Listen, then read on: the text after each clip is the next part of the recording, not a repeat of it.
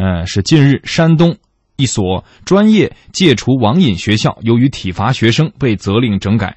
记者各地调查发现，关禁闭、体罚等干预方式在不少戒除网瘾学校是大行其道，被称作“呃长在教育上的息肉”的戒网瘾学校。究竟是如何运作的？那么目前对于网瘾的医学定义和诊断标准是否统一呢？相关机构的管理和监督又如何进行？那么今天二十一点央广夜新闻今日调查，我们就一起来关注戒除网瘾学校现状如何。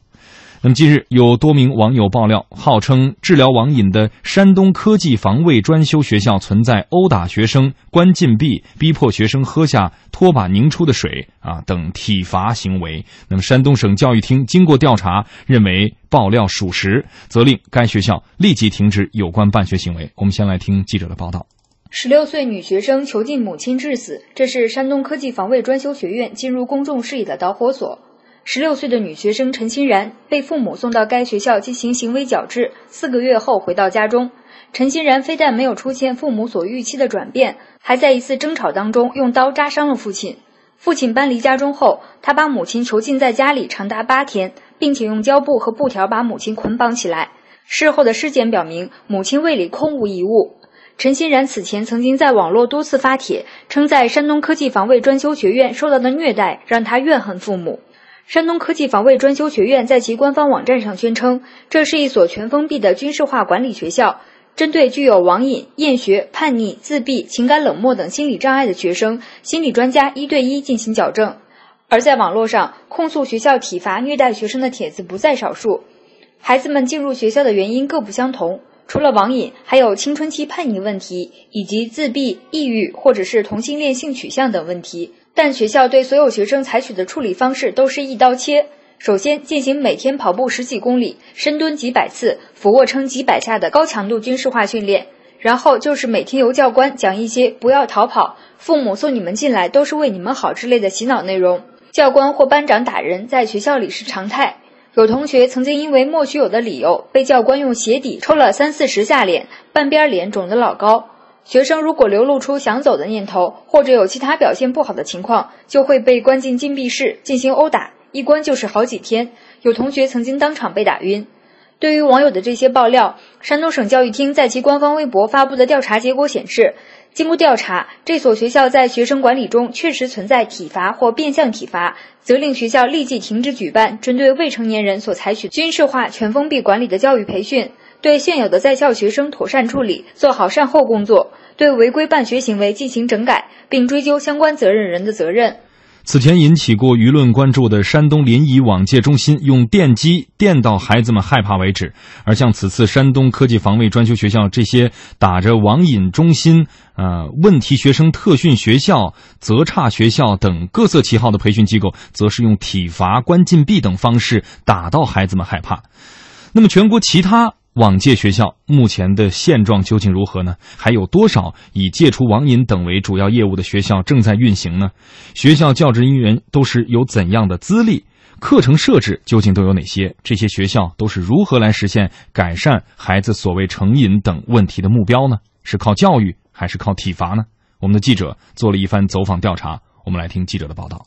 记者选取山东省内较有知名度的三家网戒学校调查后发现，从招生对象、课程设置，再到收费标准、培训周期，山东的网戒学校几乎是如出一辙。目前，山东网戒学校在校培训的学生大都是十三到十七岁的青少年。济南红开教育培训学校一位李姓老师告诉记者，这些学生之所以离开正常学校来到这里的原因也基本相同，百分之八十是以上网为多，也有一些问题青少年厌学、逃学、逆反家长离家出走啊等等，家庭、社会、学校。管不了。往届学校的老师承诺说，青春期叛逆出现的上网成瘾、早恋等问题，交给他们肯定是有效果的。总结起来，这些学校的法宝主要包括军事训练、心理辅导、文化礼仪法规教育等等。山东亚博教育培训学校商老师，主要是提升孩子整体素质的一些课程，感恩情节、国学教育、文明礼仪、法律法规，还有有心理大课什么的。上午的话是半天的军事训练。而对正常的文化课，往届学校则表示不包含在授课范围之内。红开教育李老师，在在这儿的文化补习啊，就是有这么一个事儿而已。因为来这儿的孩子通常都是已经失学很久，都是严重厌学的。李老师还告诉记者，通过他们既有的课程体系，能够让问题青少年学会感恩和责任，得到心理上的疏导，才是他们的主要任务。要达到这样的效果，家长和孩子们需要付出多少时间和金钱呢？山东海纳培训教育学校的一位老师说，根据孩子的情况不同，培训周期也不一样，一般情况下是在四到六个月。费用的话是四千八一个月，包括孩子在校的这个所有的费用了。记者调查发现，这个价格几乎是山东省内网接学校的统一定价，除去亚博教育要求培训期不得短于半年外，其他学校的培训周期也基本相同。看来在山东这样的学校啊不少。那么不只是在山东，据多家媒体的统计，在二零一四年，中国就已经出现了至少三百家以网瘾啊戒除网瘾为主要业务的培训机构。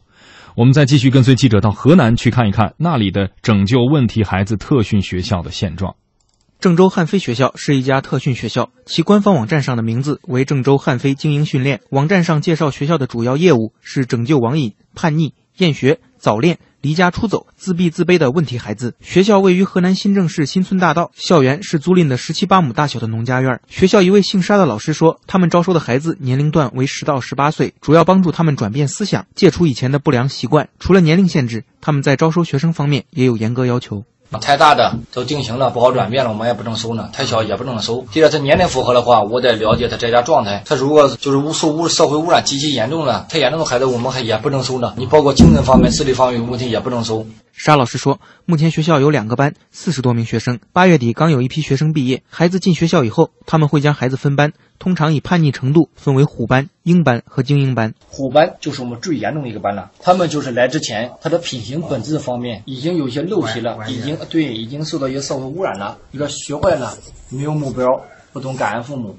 鹰班和精英班。都是那种品行本质还不错的，然后呢，无非呢，他就是对学习不感兴趣。在学校教室里，十几个学生正在老师的监督下看书学习，有的是初中习题，但大部分学生都在阅读一些心理辅导和励志类书籍。十六岁的小龙来自周口，两个月前被父母送到了郑州汉飞学校。他向记者介绍了在这里每天的生活。哎，就是每天早上锻炼一下，出出汗，然后中午、上午、上午背会儿书，写会儿字儿。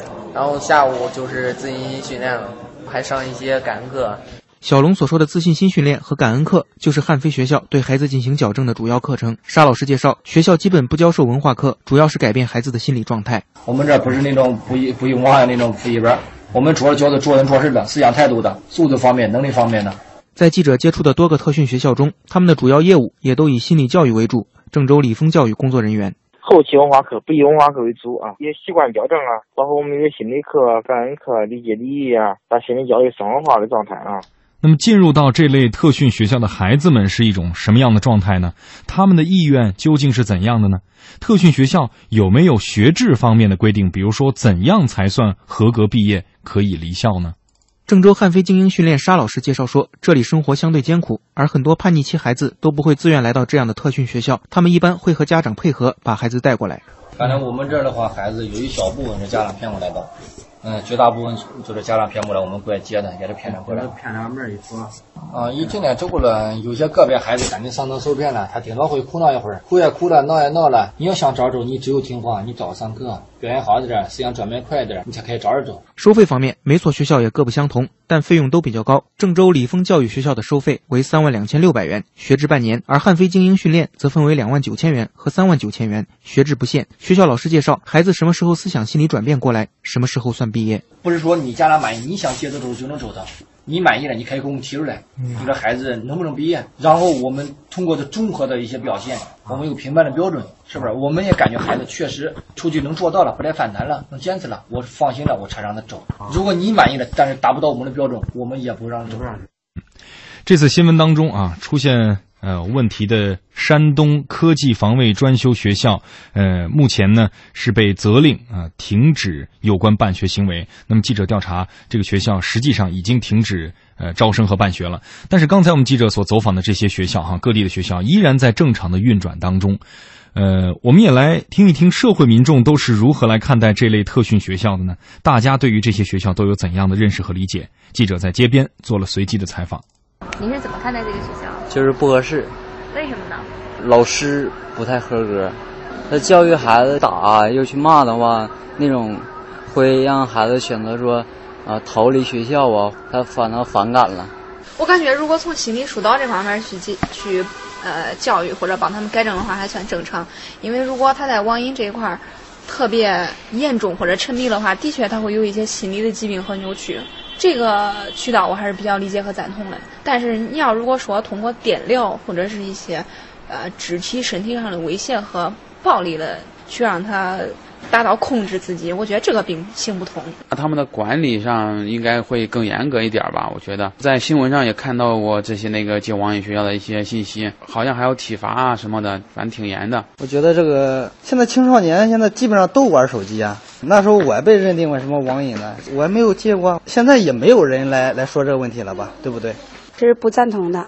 因为毕竟你得给孩子一个空间，其实有的时候并不一定说上网是一一件坏事儿。如果你这样的话，反倒引起他的叛逆心理，他会感觉这个社会对他是不不公平的。如果我家孩子如果要是那种情况下，我是不会送的。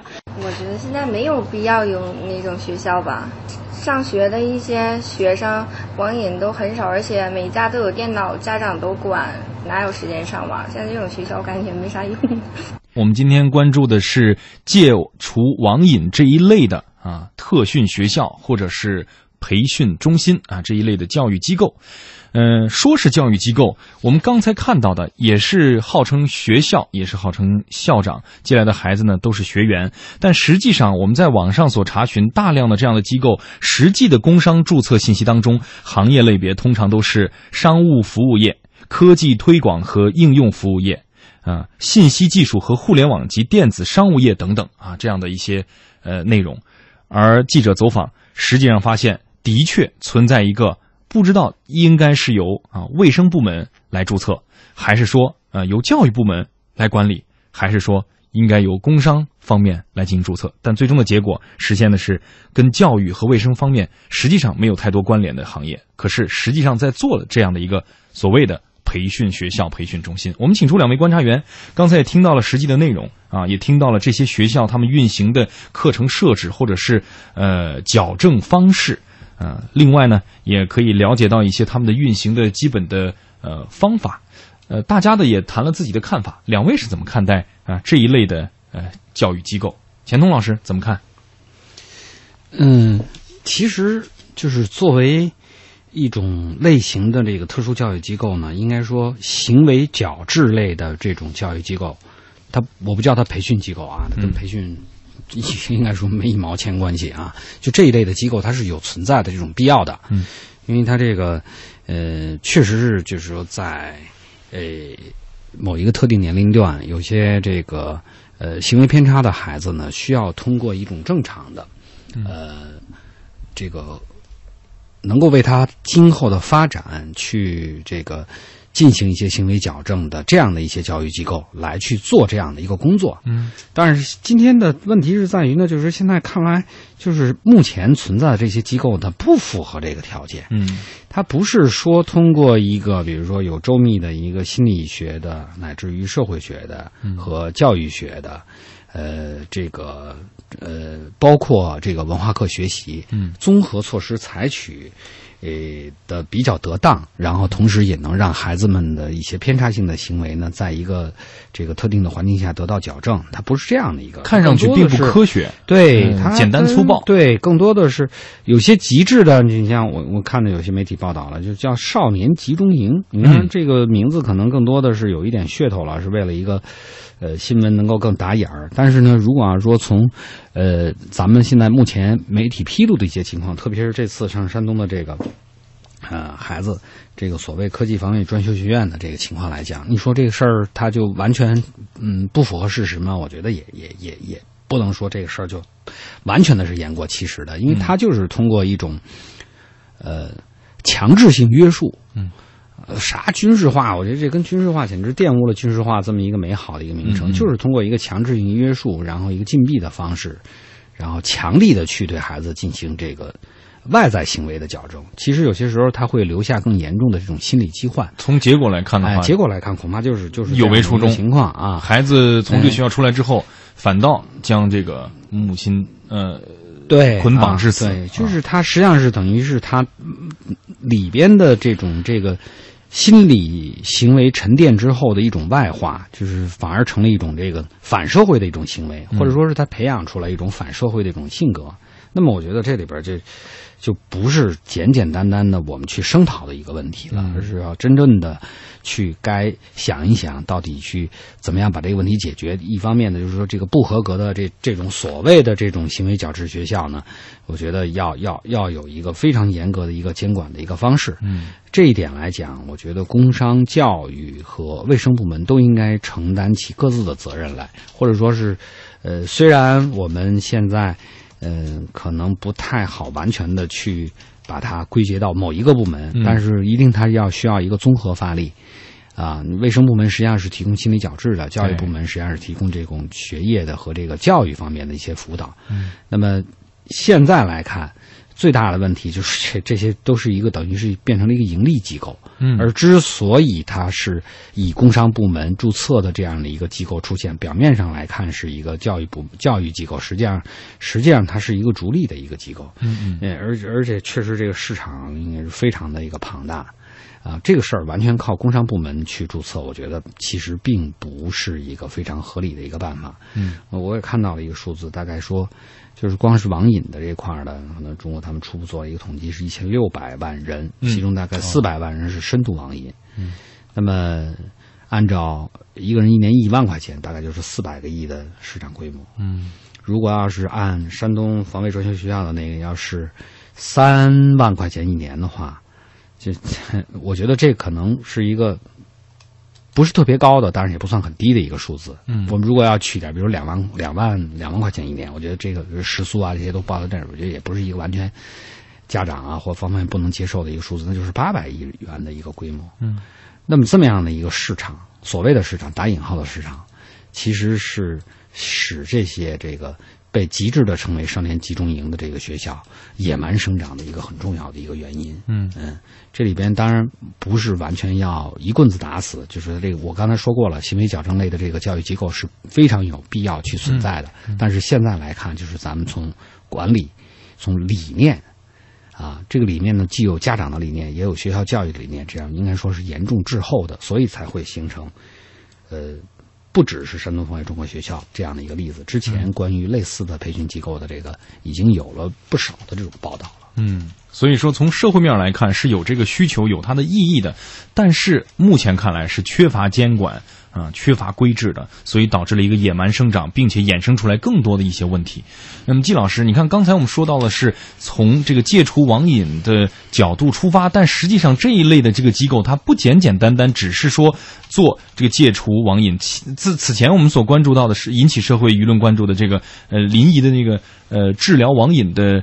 治疗中心啊，它是通过电击的方式啊，那就属于这个卫生系统之下的。这一次呢，是属于完全的属于按照教育角度的去发展。你看，它除了戒除网瘾以外，它还有比如说呃所谓的孩子的一些性格缺陷，呃，比如说叛逆啊、厌学，呃，包括早恋、离家出走，呃，不听管教等等等等啊，甚至是所谓自闭啊，都把这个都纳入到他的这个营业范围之内啊。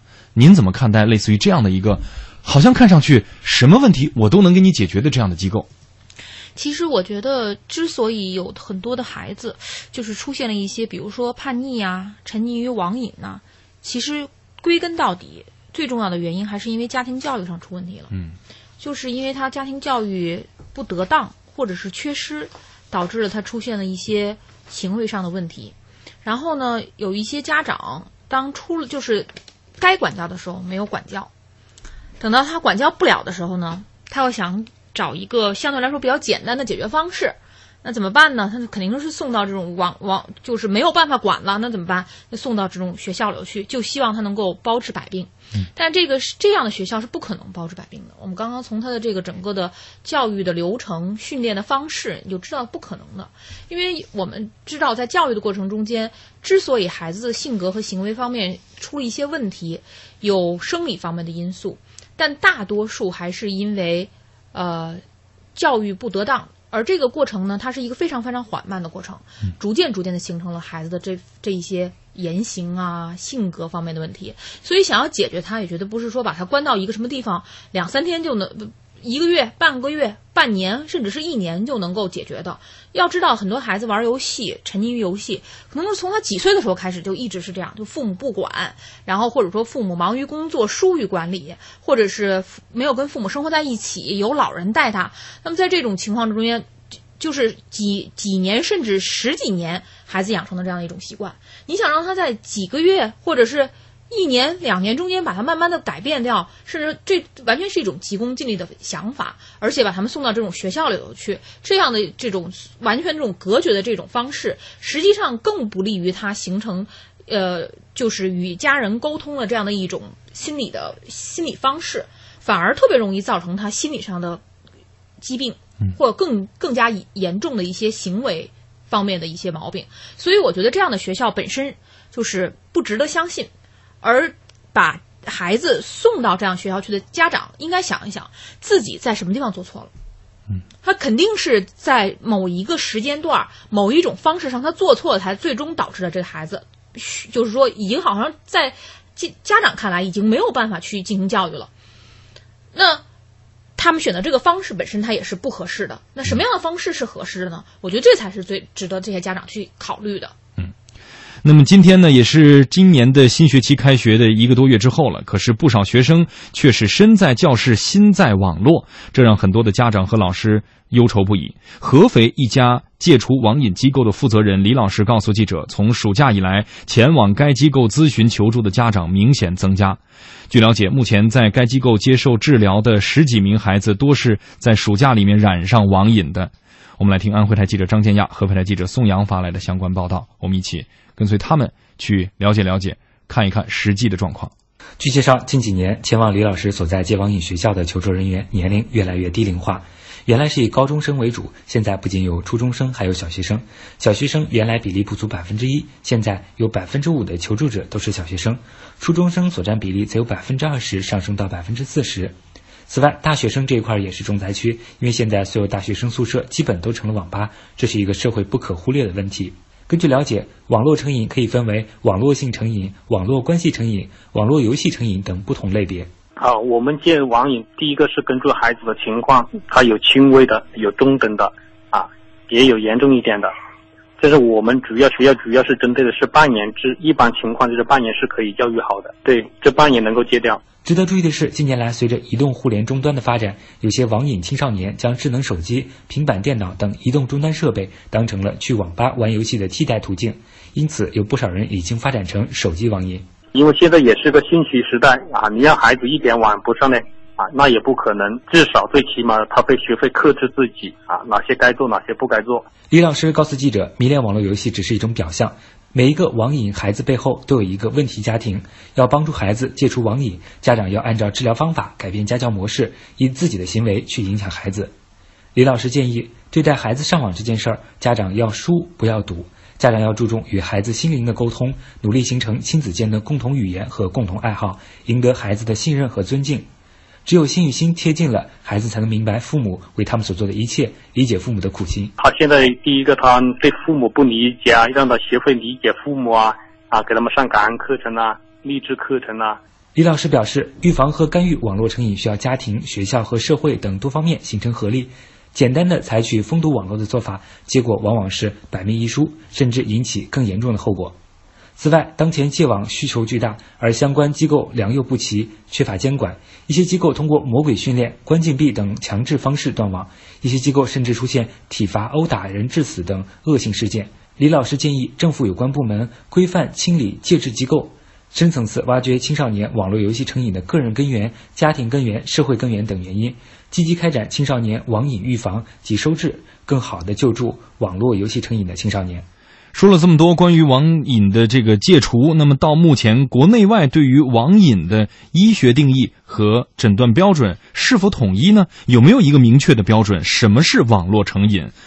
那么在我国相关机构的管理如何进行呢？我们来听央广记者沈静文的梳理。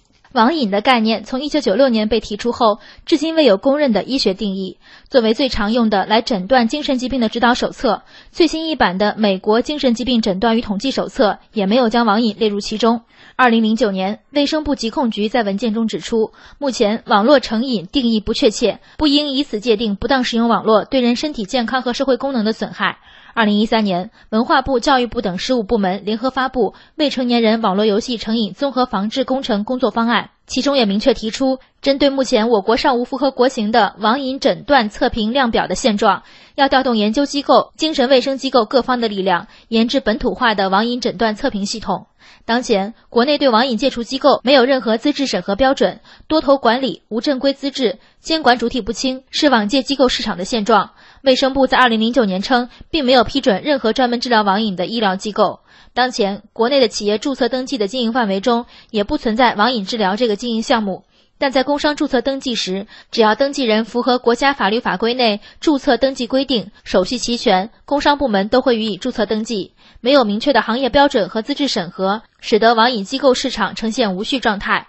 二零一零年，中国青少年研究中心对六十五家网戒机构的调查显示，这些机构的批准部门五花八门，有教育部门、工商局、共青团组织、卫生部门等。一些机构获批或注册的经营范围与网络成瘾戒除不相关。此外，还存在着从业人员专业素质良莠不齐、收费标准混乱等。二零一三年的《未成年人网络游戏成瘾综合防治工程工作方案》将明确网瘾干预机构的法律地位和监管职责列入近期目标。二零一五年，中央网信办政策法规局副局长李长喜表示，即将出台的《网络空间未成年人保护条例》将为全国戒网瘾机构设立国家标准，但这份文件目前还未出台，网戒机构的法律地位和准入标准依然不明。此外，卫生部曾计划叫停限制人身自由的网瘾干预方法。二零零九年，卫生部颁布《未成年人健康上网指导》征求意见稿，拟禁止限制人身自由的干预方法，如封闭、关锁式干预，严禁体罚。不过，这份立法草案至今未见作为正式的部门规章出台，关禁闭、体罚的干预方式也依然大行其道。那么，接下来我们要来连线的是北京青少年法律心理咨询中心主任宗春山，宗主任，晚上好。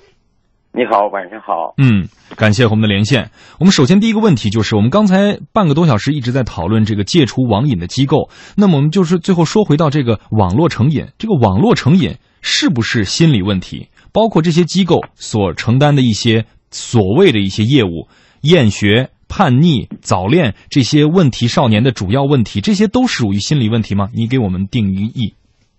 好，如果说经过我们的精神鉴定，确实属于网络成瘾行为，那么它属于一种心理的问题或者心理的障碍。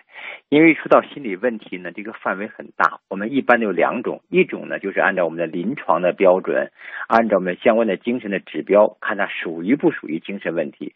那么还有一种呢，就是每个人都存在的不同程度的社会适应不良，所以这个心理问题呢是一个非常宽泛的。比如说您刚才说到了。早恋问题，呃，逆反问题，那就看谁说了。如果按家长的角度，按老师的角度呢，这逆反都是心理问题。但是逆反恰恰是一个人在青春期呢，他独立的走向社会之前必然要经历的一个过渡。也就是说，他要独立的思考问题，独立的判断和独立的选择。那么我们传统的家庭和教育呢，就认为这是逆反，逆反就是大，就是大逆不道，就是一个道德问题，是心理问题。所以呢。呃，刚才那个说法那，就有点草木皆兵了。按照过去的说法，就是阶级斗争扩大化，没有那么严重。我们简单的说，就看他有没有影响到他正常的生活和学习。但是话又说回来了哈，很多所谓的网瘾问题、所谓的逆反问题、所谓的早恋问题呢，那么他确实在一定程度上，他和他学习是挂钩的。呃，换句话讲呢，就很多人认为他已经影响到学习了，所以我们现在的家长和学校的一个标准就是影响没影响学习，只要影响学习了，那就是心理问题，甚至是道德问题。所以这样的一种判断显然是不规范的，也是不科学的，有点道德标签的意思。嗯，但恰恰就是这样的一个状况，是很多家长甚至包括学校也觉得这个我管不了，家长也觉得自己家里面管不了。那么于是啊，就产生出了这样的一种需求。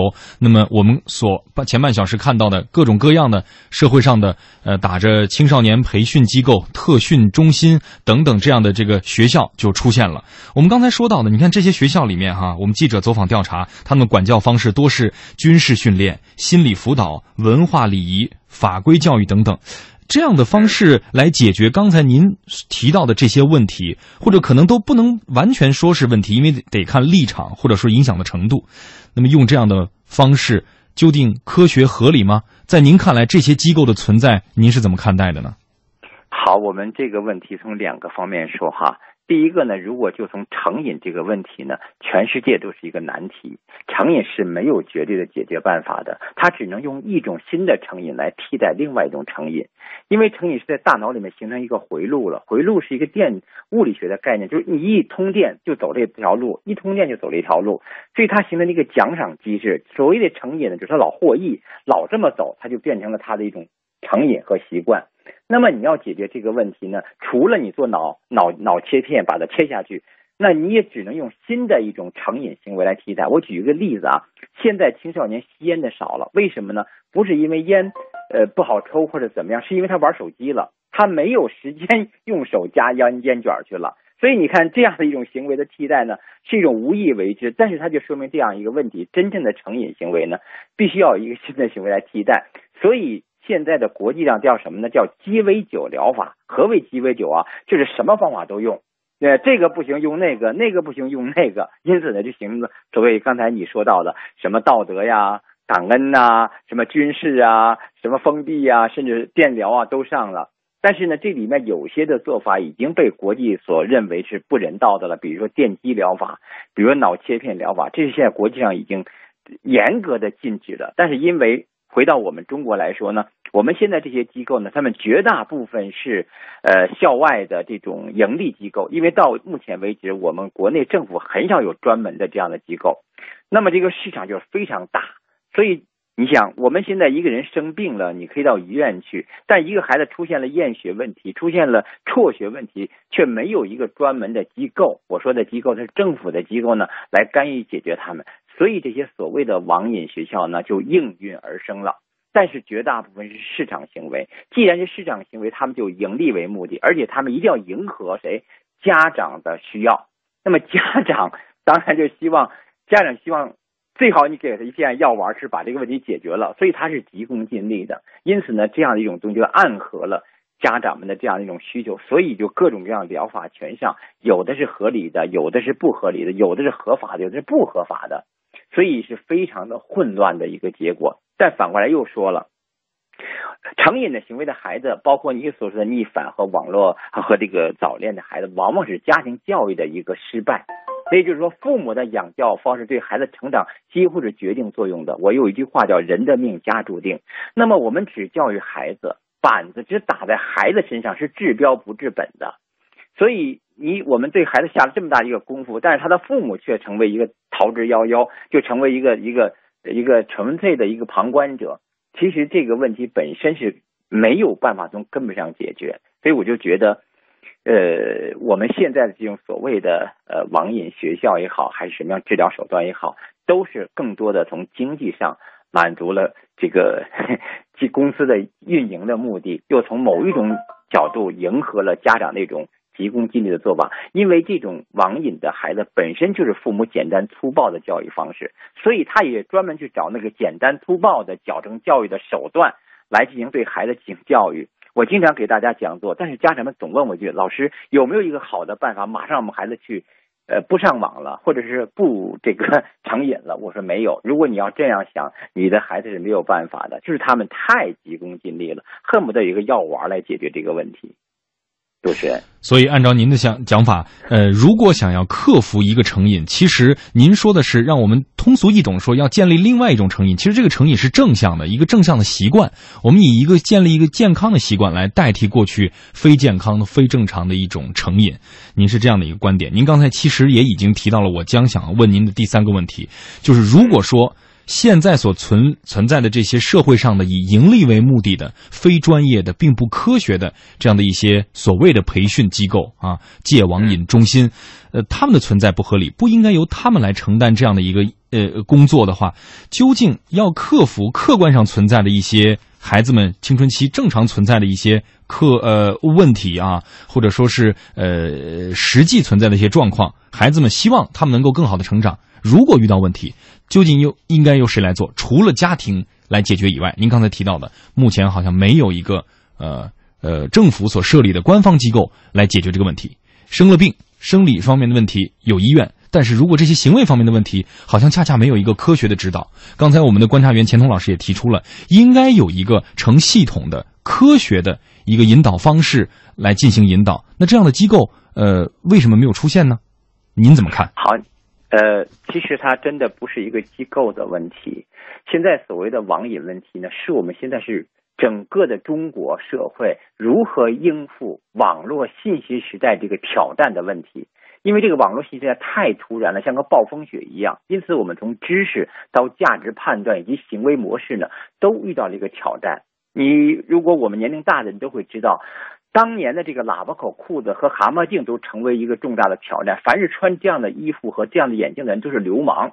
但是今天你会发现，男军老幼都在这么穿。所以，一个新的事物的出现的时候呢，青少年本身是最容易接受的。但是呢，我们传统的人呢，往往把这样一个新事物视为一种不安全的东西去排斥和拒绝。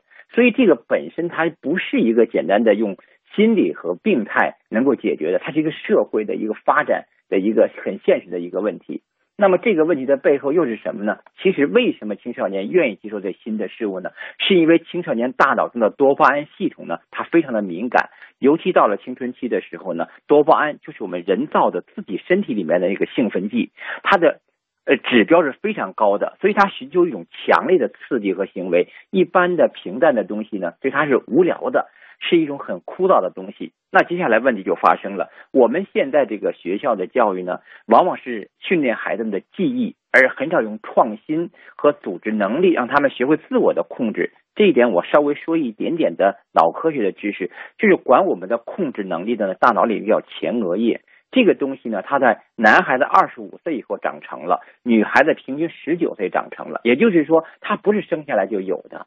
它需要后天的锻炼，但是我们现在的家庭教育，中国的家庭教育，包括学校教育，不练这块前额叶，只练记忆，不练自己的控制能力，所以中国的孩子在这方面都是极其弱小的。但是我们要求这块东西呢，我们看不到它，摸不到它，所以就从道德上找问题啊，从这个其他方面找原因，其实大脑的问题。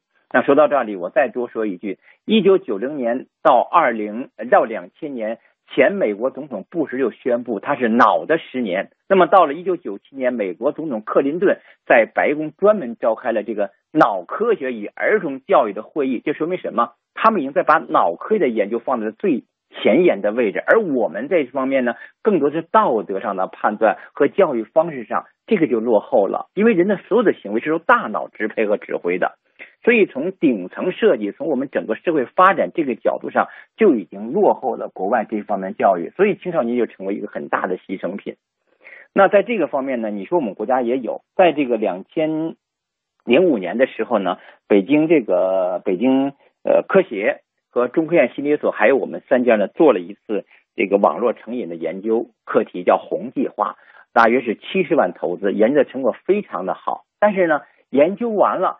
就完了，就束之高阁了。没有一个部门把它更好去应用和推广。那我知道咱们还有一个陆军总医院，也有一个青少年的戒网瘾的基地，但是它完全是医学模式的，是收费很高的。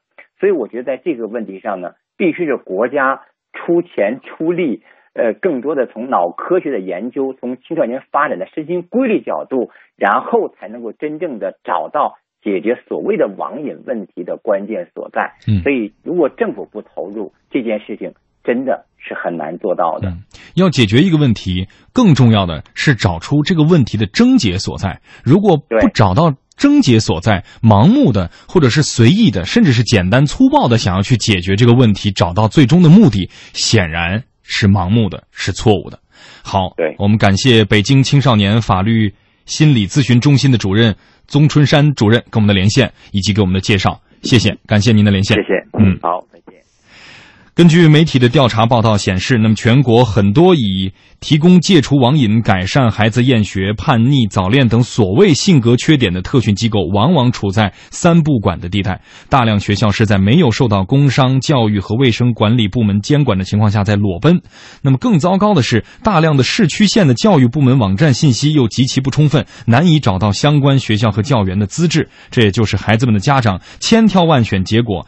把孩子推进无证学校或者是不科学、不合理的学校的原因之一了。那么，此外呢，学校管理人员和老师不一定持有教师资格证，也不一定具有心理咨询方面的资质。这样的学校能会有怎样的效果呢？问题是，真的有那么多问题学生吗？或者说，很多人根本没有搞明白孩子在成长当中出现问题的原因究竟在哪里？网瘾、厌学、叛逆等等，出问题的究竟是孩子本身？还是家庭教育呢？